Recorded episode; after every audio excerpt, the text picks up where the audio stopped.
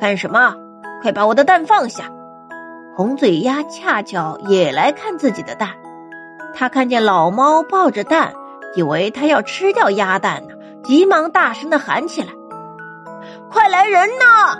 大黄猫要偷吃我的蛋！”这一喊不要紧，附近的鸭子、鹅、山羊都围了过来，把大黄猫堵在当中。我我没有偷你的蛋，这我是在爱他。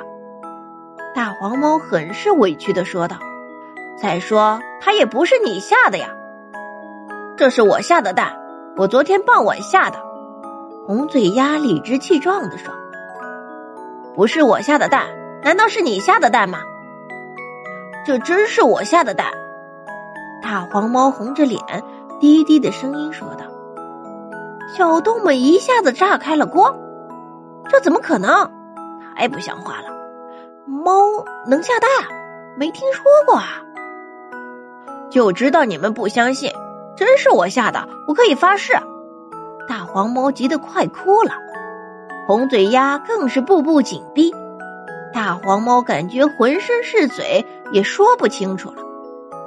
这时，老山羊爷爷捋着长长的胡须走了过来，大家都围上来，请老山羊爷爷给评评理。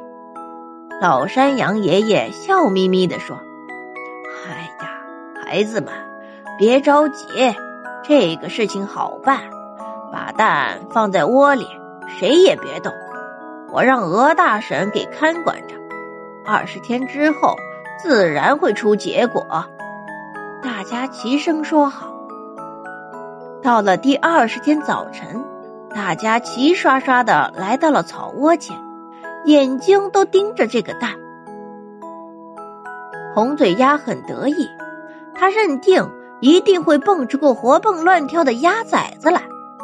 大黄猫心里很忐忑，虽然他认定蛋是自己下的，就怕生出个像鸭不是鸭、像猫又不是猫的怪物，可怎么办呢？他们两个一个在左，一个在右，把耳朵。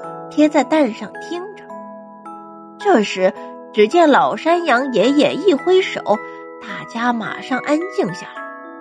不一会儿，蛋里发出悉悉嗦嗦的声音来。随着声音越来越大，大家心情都激动起来。老山羊爷爷举起一只手，无声的开始倒计时。大家一起压低声音数着。五、四、三、二、一，咔嚓一声，一个扁扁的嘴巴破壳而出。